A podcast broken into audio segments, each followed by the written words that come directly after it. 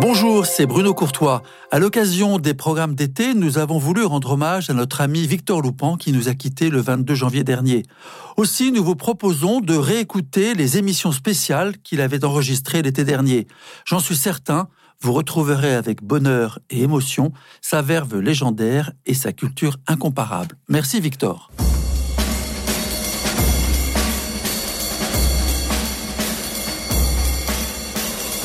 Culture Club, une émission présentée par Victor Loupan. Bonjour à tous et bienvenue à cette édition estivale de Culture Club. Nous voici au dernier lundi de ce programme estival et nous sommes au 20e siècle, 20e, 21e bien sûr.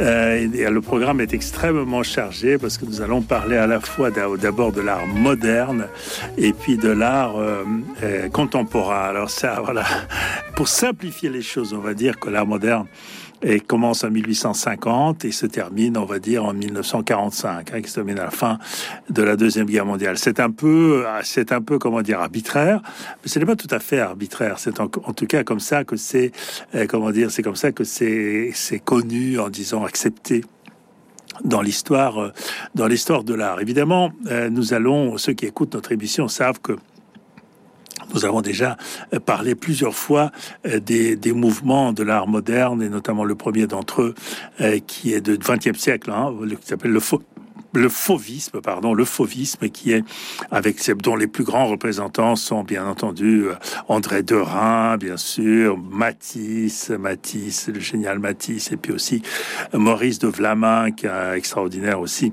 euh, artiste. Mais il y en a d'autres. Il y a Franz Marc, par exemple. On a eu il y a pas longtemps une, belle exposition de Marc à, Paris. Je crois que c'est au musée des Jeux de Pommes, si je m'abuse. voilà. Et, et donc, si vous voulez, il y a le fauvisme, c'est quoi? C'est juste l'explosion des couleurs, des couleurs assez, des couleurs assez brutes. Mais c'est c'est encore un mouvement, c'est encore un mouvement parfaitement, comment dire, parfaitement artistique. C'est-à-dire que c'est, euh, le mot fauve. Euh, fauve est employé pour la première fois par Louis Vaucel à l'occasion du salon d'automne de 1905. On nous en a déjà parlé ici, on a fait toute une émission il y a quelque temps à ce sujet. Et dans un article, cet événement est publié, donc il a publié dans la revue Gilles Blas, il a décrit le salon en disant voilà, salle archi clair des oseurs, des outranciers, de qu'il faut déchiffrer les intentions en laissant aux mains et aux sots le droit de rire, critique trop aisée, enfin, etc., etc. Et puis, euh, il, a, il a dit, c'est une orgie de ton pur, de Donatello chez les fauves, voilà, chez les fauves, donc comme, comme si c'était une peinture faite par des sauvages, si vous voulez, en quelque sorte, voilà. Mais c'est encore vraiment euh, de la, de la, vraiment de la peinture, c'est de l'esthétique, c'est de la, c'est du, de la couleur, euh, c'est de la forme, etc., euh, etc. Alors que le mouvement suivant dont je voudrais vous entretenir aujourd'hui, et qui est l'expressionnisme, c'est tout à fait autre chose. L'expressionnisme, qui est surtout un, qui est surtout un, comment dire, un, un courant, un mouvement allemand et artistique, donc parfaitement figuratif. Il apparaît aussi au début du XXe siècle, mais se développe surtout autour de la Première Guerre mondiale. Hein. Euh, et, c'est un, un genre déjà euh, beaucoup plus politique en quelque sorte. Il touche pas seulement la peinture, il touche la peinture, l'architecture. Le fauvisme, c'est vraiment peinture, alors que l'expressionnisme, ça touche la peinture, l'architecture, la littérature, bien sûr, le théâtre, le cinéma, la musique, la danse, enfin, etc., etc. C'est un art absolument, euh, absolument essentiel. C'est un courant absolument essentiel encore aujourd'hui. Et les nazis d'ailleurs le haïssait, et c'est quand les nazis parlent euh, d'art dégénéré, euh, ils ont surtout, surtout euh, en vue l'expressionnisme. Et le, comment dire, la thèse principale de l'expressionnisme est d'exprimer l'homme écrasé par la société. Il faut voir aussi que qu'il y a des il y a des il y a des artistes qui ont qui ont été à la fois notamment euh, Kandinsky, qui ont été à la fois euh, dadaïstes et puis plus tard, à la fois expressionnistes et plus tard, ils vont être, disons, abstraits. donc, si vous voulez, c'est un mouvement aussi qui a ouvert les portes vers vers d'autres d'autres mouvements qui vont suivre et qui vont être qui vont être enfin qui vont vraiment constituer l'art du XXe siècle. Quand on pense à l'art du XXe siècle, on pense en fait on pense en fait à ça. Un autre mouvement qui est plus français, on va dire plutôt franco-suisse, on va dire, qui est le dadaïsme. donc c'est l'histoire du dadaïsme, c'est Dada, et ça a été inventé euh, par un, par un, par un, par un personnage euh, tout à fait, tout à fait, comment dire, euh, enfin non, tutélaire, voilà, un plaisantin aussi qui s'appelait, qui était un réfugié roumain juif romain qui s'appelait Tristan Tzara et qui, était, qui est considéré comme l'instigateur euh, de ce mouvement euh, et, qui est un peu, voilà, c'est un peu l'acte de naissance finalement de ce qu'on va appeler plus tard l'avant-gardisme. Et il a dit, euh, quand on lui a dit comment s'appelle votre mouvement, il appelait le dadaïsme parce qu'en roumain, on dit dada, c'est comme si on disait oui, oui, vous voyez. donc le dadaïsme, c'est un peu le oui, oui-isme. Enfin, si vous voulez, c'est quelque chose d'assez, d'assez, d'assez absurde. Et, alors c'est très comment dire c'est très euh, très divers. Si on, si on devait choisir euh, des, des, personnages qui, qui incarnent, disons, le mouvement dadaïste dans la, dans la peinture ou dans les arts, euh, disons, visuels, on va dire ça comme ça, euh, il faudrait bien sûr commencer par Marcel Duchamp. Hein. Marcel Duchamp avec son, son moulin à café. Plus tard, Marcel Duchamp va, va faire l'urinoir. Il y a Man Ray, bien sûr, qui est, qui est donc, il y a Picabia aussi, Francis Picabia, qui est un, qui est un artiste, euh, comment dire, euh, qui, est à, à fond euh, dans le mouvement dadaïste. Il faut dire que le mouvement dadaïste est un mouvement assez, comment dire, qui cultive l'humour qui culture l'humour. Notamment, il y a un film, un film qu'ils ont fait, qui représente un enterrement et où tout le monde court derrière le qui court derrière le, catafalque parce que le cheval va trop vite. Vous voyez, c'est tous les bourgeois un peu gros avec leur leur leur chapeau haute forme courent en transpirant euh, derrière le, le catafalque parce que le cheval va trop vite. Vous voyez, c'est pour faire pour se moquer, disons, de, de, tout le côté cérémonial, disons, de la bourgeoisie euh, de l'époque. Un autre mouvement qui est qui est un mouvement euh, représenté pratiquement par un représenté pratiquement par un seul c'est le moment qui s'appelle le moment de style. De style, c'est pas le style comme, c'est pas le style avec Y L E, c'est le style avec S T I J L, style. Je pense qu'on dit ça en, en en, en, flamand, en, néerlandais, et qui est, qui est contemporain en fait du suprématisme russe, hein, euh, et qui est aussi une sorte de comment, vous, comment dire, c'est une sorte d'abstractionnisme euh, géométrique. Euh, il y a quelque chose chez Mondrian, euh, Pete Mondrian, qui est le seul représentant, je pense, de ce mouvement. De ce mouvement. Il est, je sais que c'est comme, comme dans le, comme dans le, la chanson de, Renaud. Hein, je suis une bande de jeunes à moi tout seul. Hein. Donc il était, il était représentant de ce style à lui tout seul. Il y avait un autre, Théo van Doesburg, mais enfin c'est Mondrian qui reste dans nos mémoires. Et Mondrian a point que vous savez qu'il a inspiré une des plus belles collections d'Yves Saint Laurent. Hein. Et donc c'est une sorte sorte d'abstractionnisme euh, coloré, géométrique, très difficile à expliquer, euh, très attirant en même temps, euh, très comment dire, très esthétique quelque part. C'est un esthétisme qu'on a qu'on a du mal à expliquer avec des mots. On a du mal à dire pourquoi pourquoi c'est beau.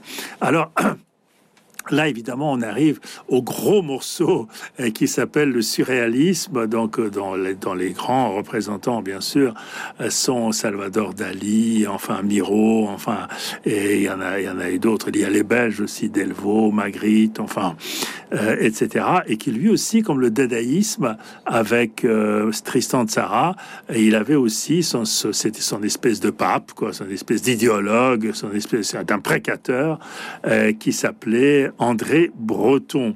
Et André Breton était un artiste, un poète, bien sûr, aussi, mais c'est un idéologue aussi, un dogmatique euh, total. Et lui, voilà ce qu'il dit.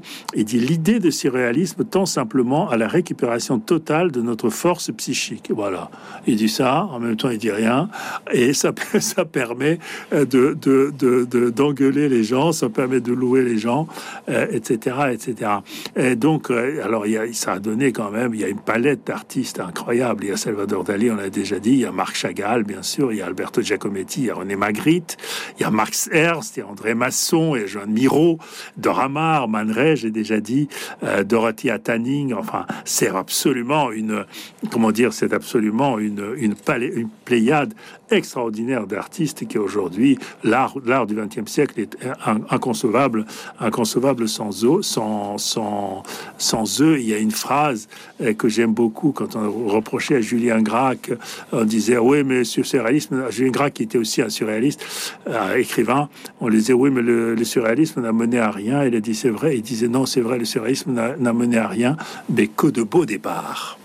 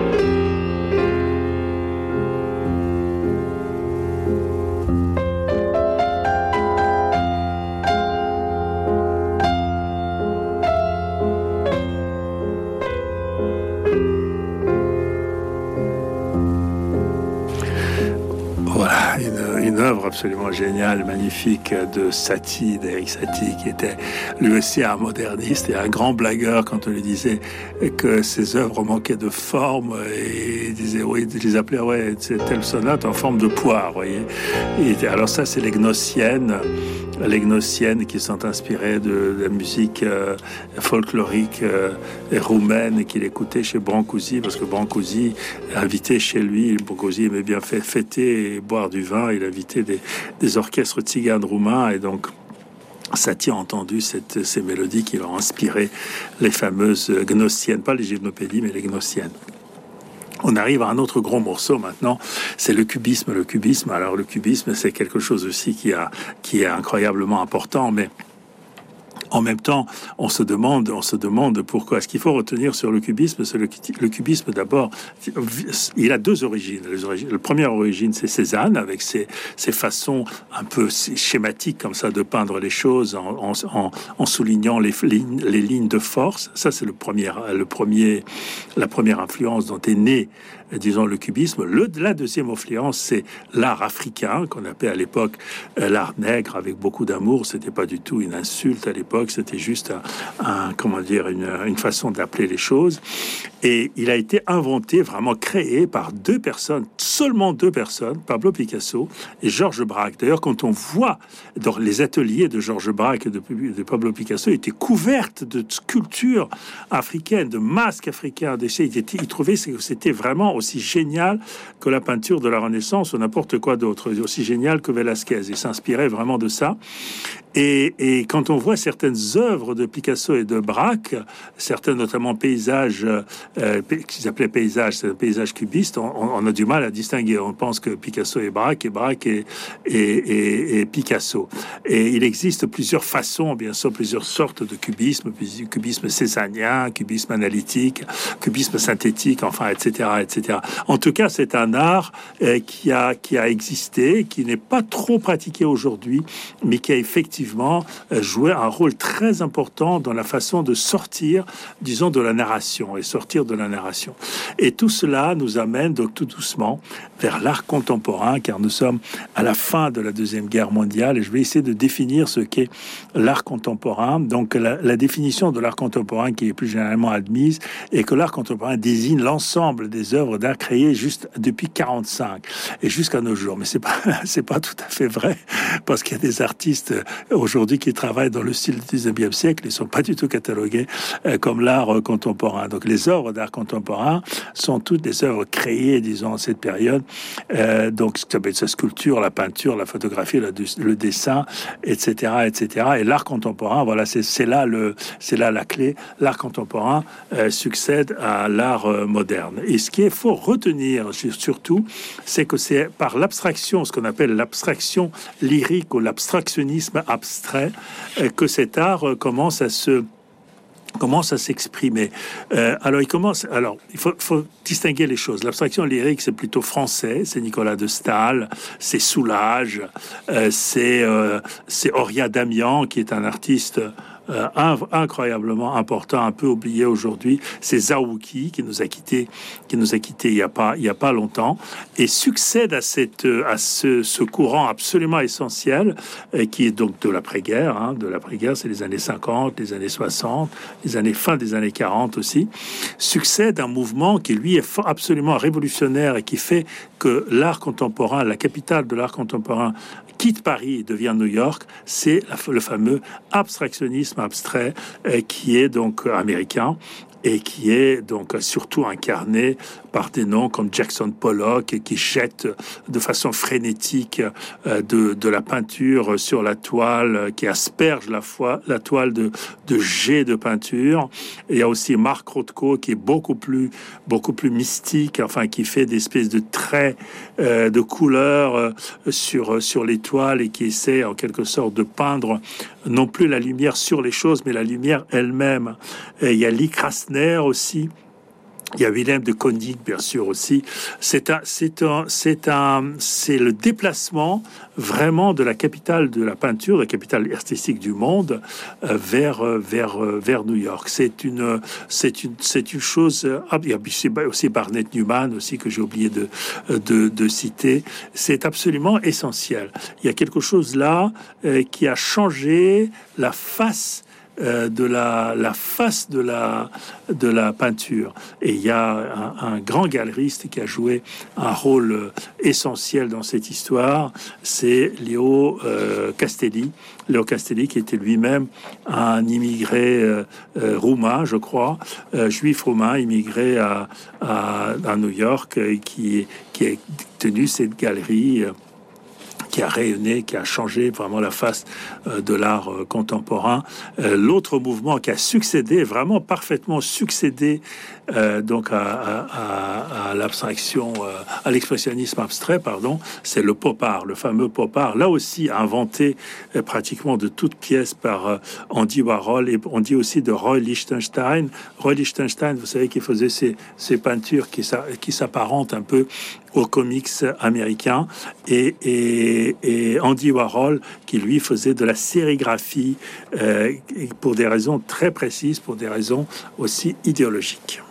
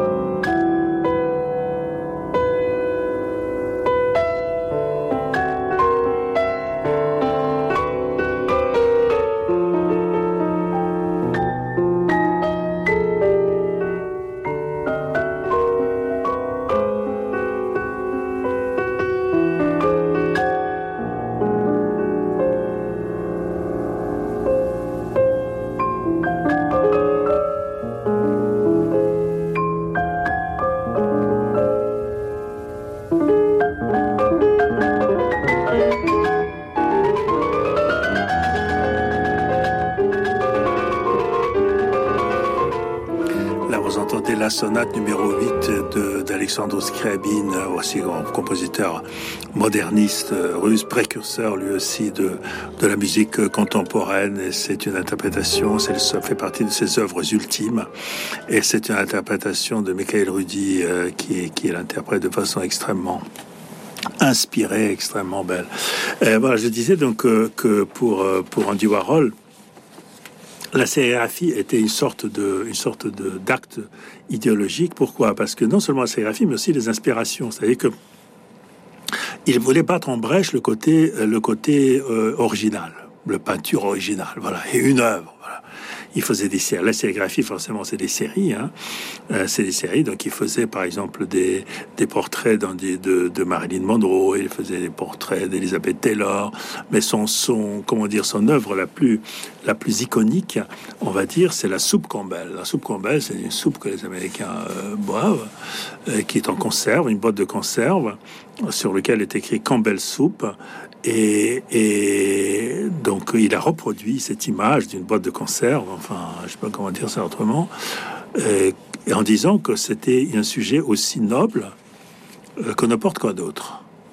Voilà. Ça, si vous voulez, ça a été un postulat idéologique dont est sorti, dont sont sortis énormément, énormément de choses, euh, notamment euh, notamment les, comment dire les, les, les, choses, enfin les espèces de silhouettes euh, gonflables de Jeff Koons qu'on a exposé notamment au château de Versailles.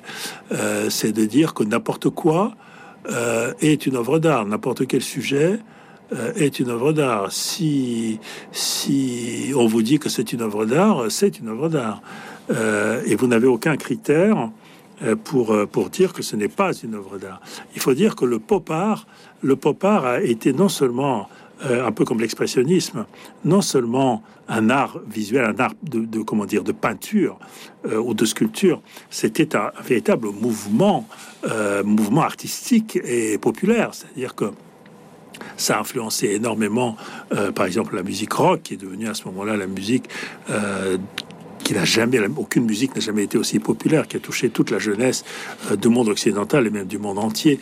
Et Andy Warhol, par exemple, avait même sponsorisé lui-même personnellement euh, des, un groupe de rock qui s'appelait Velvet Underground, dont est sorti ensuite Lou Reed. Enfin, c'était c'était quelque chose de de, de d'essentiel. Et en, littérature aussi, ça a eu beaucoup de répercussions en littérature, en cinéma beaucoup moins. Andy Warhol a fait aussi des films, euh, notamment Un homme qui dort. Euh, c'est un film qui dure 8 heures, le film Un homme qui dort. Ou enfin, vous voyez, c'est pas voilà, euh, c'est pour dormir, c'est sympa, mais pour rester 8 heures dans la salle de cinéma, voilà. Donc, si vous voulez, c'était une, c'était une, c'était une, une, expérience. Le pop art était une expérience euh, extraordinaire et qui encore jusqu'à aujourd'hui, euh, nous, vivons, disons, sous l'emprise sous du pop art.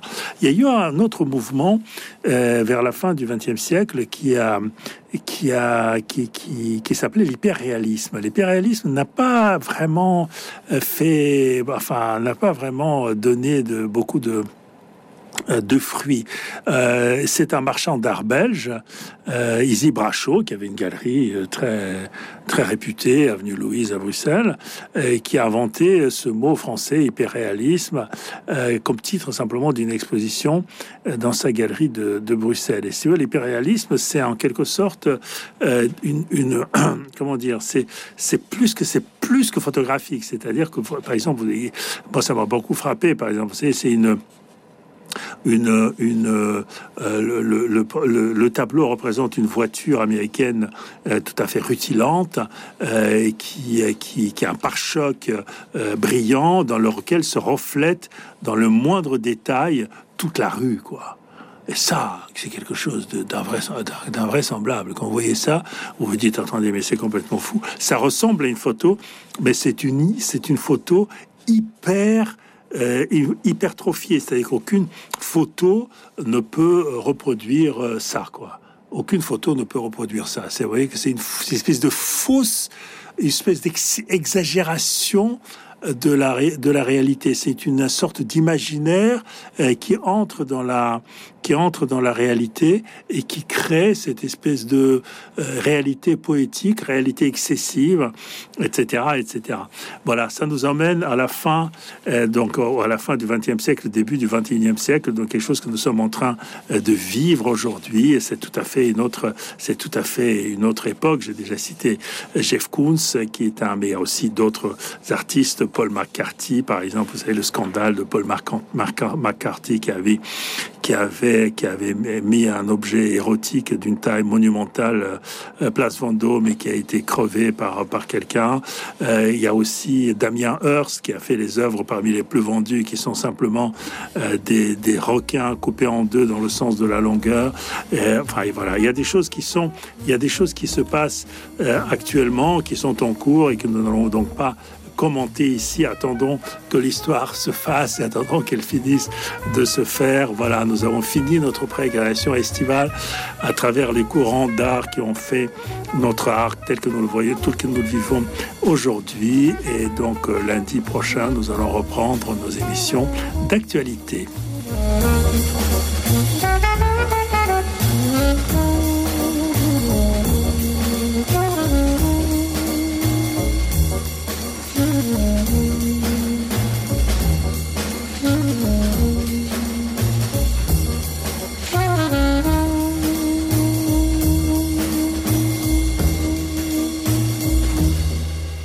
C'était notre hommage à Victor Loupan et ses estivales de Culture Club. Merci Victor.